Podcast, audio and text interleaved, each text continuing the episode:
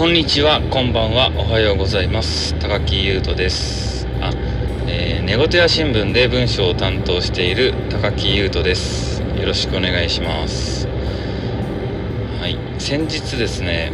世界的なアーティストである、えークリスチャン・ボルタンスキーがですね、あのお亡くなりになったという記事を読みまして、すごく残念だなと思いました。えっとボルタンスキーっていう作家はインスタレーションって言ってですねこれ絵とか彫刻とかではなくて空間そのものが作品であるというアーティストなんですよね。アートなんですよ。要は部屋が作品である。その部屋にこう入って、えーそこにある展示物を見たり感じたり音とかですね。そういったことの体験がまあアートであるというかですね、まあ、そういう作品を作る人なんですけども、まあ、2回僕は見たこ見に行ったことがあって、まあ、最初に見に行ったのは、えー瀬戸内のですね、えーアートのいろんな島でアートやってるやつですね。それで豊島というところで心臓音のアーカイブという作品がありまして、まあ、これを見たんですけど見たとか体験したんですけどもうすごく感動してですねどんな作品なのかというと世界中からですね、えー世界中で心臓の音をサンプリングして、まあ、モニター募集してですね心臓の音を録音するんですよね。でその録音した心臓の音をですね、えー部屋の中で鳴らします。ドクドクドクってなるんですよね。でそれとまあ連動してるのかちょっとわからないですけど裸電球がですねあの吊るされてるんですよ。部屋の真ん中とか、えーな豊島のあの作品で何個あったのか一つだったか複数だったかっていうのをちょっと覚えてないんですけどとにかく裸電球が天井から吊るされていてそれが心臓のドクドクっていうのと連動してるのかしてないのかちょっと分かんないですけど点滅するんですよ。光ったり消えたりっていうのをずっと繰り返す。そういう作品なんですよね。ですごく感動してですね。まあ何に感動したのかというと魂だなと思ったんですよね。この作品の中で僕は魂を感じてるなと思ってただの音と光なんですけどすごいなと思ってですね。はい。でまあそれその作品を見てからこれが世界的アーティストなのかと。ですごく納得したんですよ。そしてまあ魂というものを感じたことにすごく驚いたというか魂という概念を、まあ、体験したことで僕はちょっとこれはどうやったらその魂なるものを作品の中で表現できるんだろうなっていうことを考えるようになりました。そしてその後ですね2019年に長崎県の長崎県美術館というところで、えーボルタンスキーの回顧展があったんですよね。回顧展にはいろんな作品過去の作品がいろいろ展示されていて。で心臓のアーカアーカイブはなかったんですけど「ボタ山」とかいう作品があってですね、えーまあすごくよかったよくて。でなんと言ったらいいのかな。えっとどれも良かったんですよ。で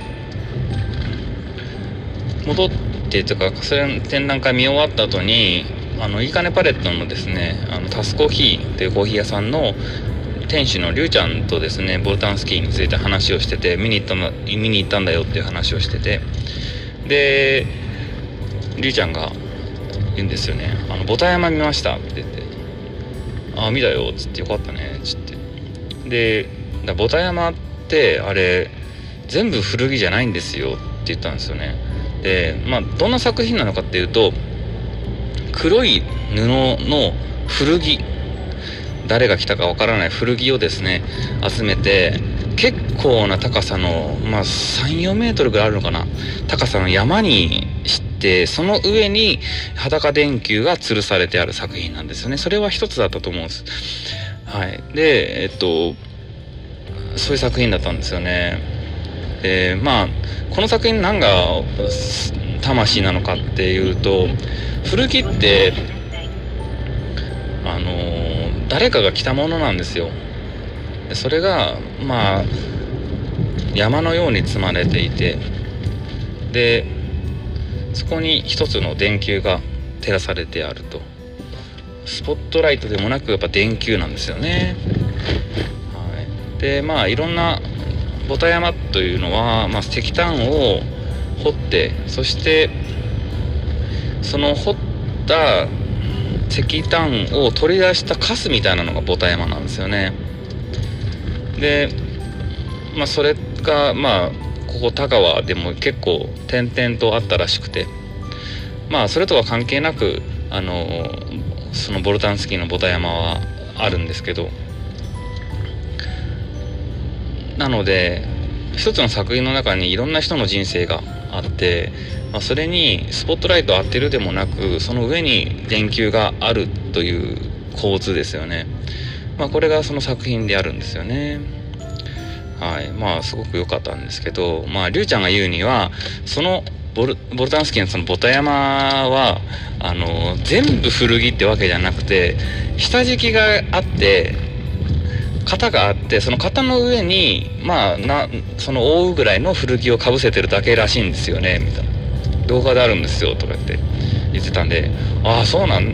なんかすげえ微妙じゃないですか」っつって言われてうんまあ微妙かもしれんけど、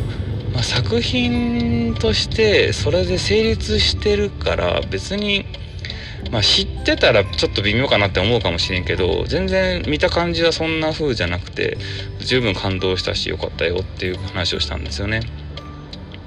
でそれ話した後にまあ一人であのイカネパレットから帰る途中に思ったのが、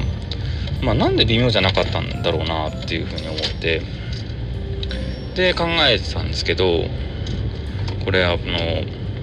やっぱボルタランスキーの作品っていうのはその構成ですよね。プロット。これがたこれに魂が込められてるんですよね。なので作品の本質っていうのはプロットにあるみたいなところなのかなと思って。でなのでその構成ができた段階でやっぱもう作品としての価値がこうそこでこう生まれていっているような感じがしてですね。ああそうだなというふうに一人合点したような感じなんですけど。はい。まあなので、まあ、プロットがに魂が込められた作品たり売るものなのものであればですねこれ複製が可能というかまあボルタンスキーがその現場にいなくてもその作品がにはやはり絵とか彫刻とかと同じように再現可能なんだろうなと思ってなので今後も多分ボルタンスキの作品って見れるんじゃないかなっていうふうに僕は思ってます。新作が見れなくてすごい残念なんですけどね。はい。まあそんな感じですね。で僕これ誰に向けて話してるのかっていうことを考えるんですよ。というのが僕アート好きでわりかし作品も見に行くし、うん、あの勉強というかあの調べたりもするんですけど、まあ、ただあの僕も非常に普通の一般人というか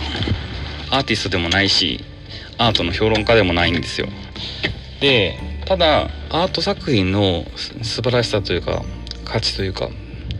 そういうのは分かる理解できるし感じることができる自負はあるんですよね。でもしですねアートがより多くの人に感じうるうん、理解しうるものであったらもっと生活の中にアートが溶け込んでいるだろうなというふうに思うんですよ。美術館にもよく行くだろうしギャラリーとかにも足を運ぶ人が増えるだろうなと思うんですけど、まあ、そうじゃないんですよね。やっぱりちょっと遠いものというかそういうイメージがあるんじゃないかなと思っていてそれはなぜなのかというと良さがわからないから楽しみ方がわからないからだと思うんですよね。なので僕はその楽しみ方がわかるのででかつアーティストじゃないのでアーティストと普通の人たちを楽しむことができない人たちをつなげるようなことができたらなと思ってでこの撮り始めたのも、まあ、つなげれるれたらいいなというふうに思って撮り始めました。はい、で僕前からこれ思ってるんですけど僕多分 ADHD であのー、なんかすぐ忘れちゃうんですよね。で僕すぐ忘れるんですけど自分がすぐ忘れることすら忘れてしまいますはいなんでなんかそのことも僕がの役割というか僕にできることの一つであるという風な自負があったんですけどそのことも忘れてましたね最近。はい。なんでえっとこれからもですねまあこういったことも言っていこうかなと思ってますので。はい以上です。ありがとうございました。また聞いてください。